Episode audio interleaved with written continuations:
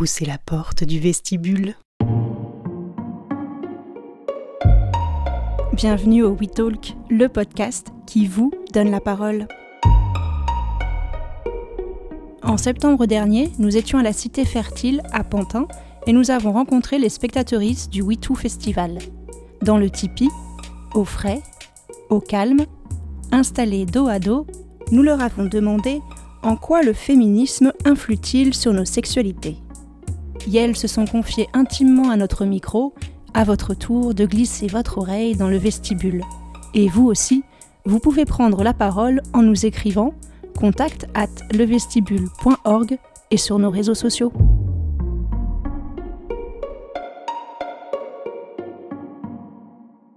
Est-ce que la sexualité hétérosexuelle peut être féministe?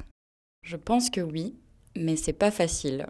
C'est, euh, à mon sens, elle peut être féministe avec beaucoup de, de communication, avec beaucoup de, de réflexion aussi euh, personnelle et une bonne connaissance de soi. Dans les premiers temps euh, de ma sexualité, je la considère pas comme, euh, comme féministe parce que j'étais pas consciente vraiment des enjeux de la domination masculine et du patriarcat.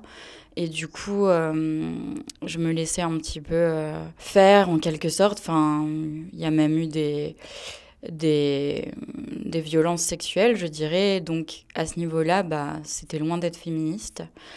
Et euh, au fil du temps, euh, justement par la sexualité hétéro, je pense que j'ai pris conscience euh, de, de cette domination masculine et de choses qui me convenaient pas. Et de plus en plus, j'essaie de, de, me positionner différemment et de déconstruire les modèles qui ne me font pas du bien avec mon ou mes partenaires mais ça reste quand même euh, difficile. Euh, ces, dernièrement, j'ai eu un partenaire qui été assez au fait euh, des questions féministes et, surtout un très bon communicant. Donc, comme on a beaucoup parlé, bah, ça a changé quelques, quelques trucs.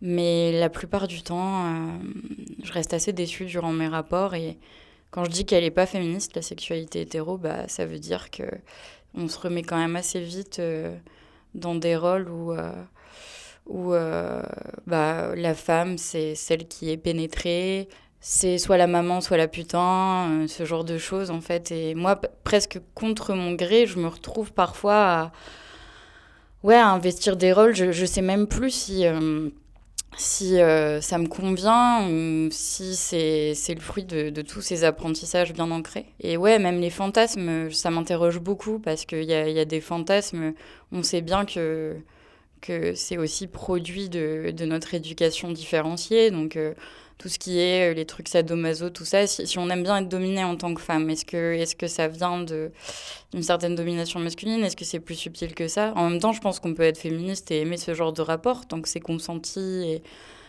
et discuté avec euh, le ou les partenaires. Mais ouais, bah, c'est une question au cœur de ma vie sexuelle et intime en ce moment.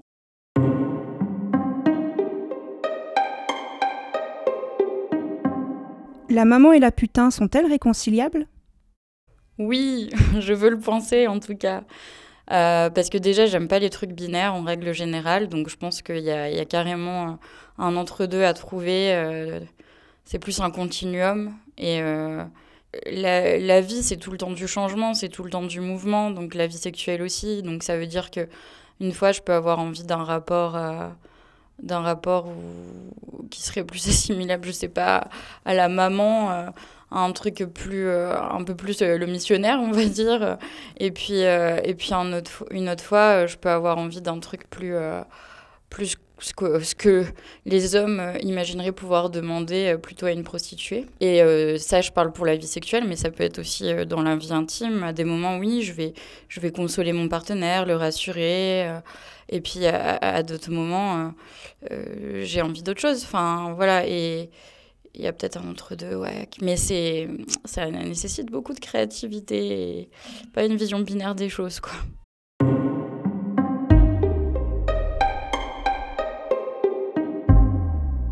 C'est quoi un porno féministe? J'ai été abonnée à un moment euh, au, site d'Erika Lust, donc avec une banque de, porno féministe. je m'y retrouvais assez.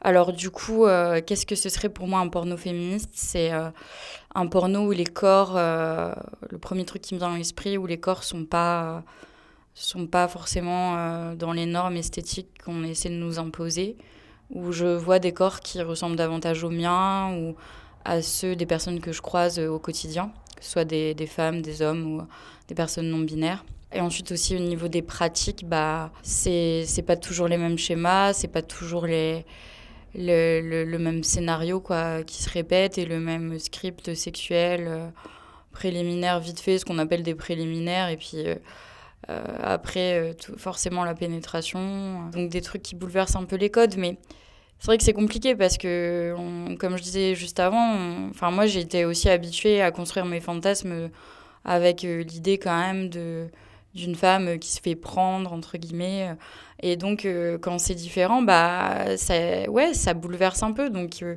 mais je me dis que si j'avais eu accès à ce genre d'image plus tôt et plus souvent bah peut-être que mes fantasmes seraient différents donc j'essaie de les bouger un peu il y a aussi un truc je dirais c'est sortir du male gaze quoi et donc euh, filmer les corps différemment qu'on s'attarde aussi sur le corps de l'homme que ce soit pas juste euh, la vision de, la femme pénétrée, enfin, parce que moi, ça, ça, m'excite pas de toute façon. Bah, après, aussi, je trouve, peut-être porno féministe, bah, il n'y a pas que le sexe en tant que pratique, mais il y a toute une atmosphère, une ambiance. Et euh, enfin, moi, j'attache aussi de l'importance euh, à l'histoire, à la suggestion, des trucs un peu subtils, quoi, et pas en deux secondes, on est tout de suite dans l'acte sexuel un peu cru, quoi.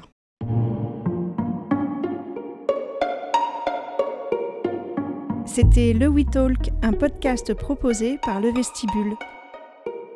Suivez-nous sur les réseaux sociaux, likez, partagez, commentez, la porte est ouverte, Entrez sans frapper.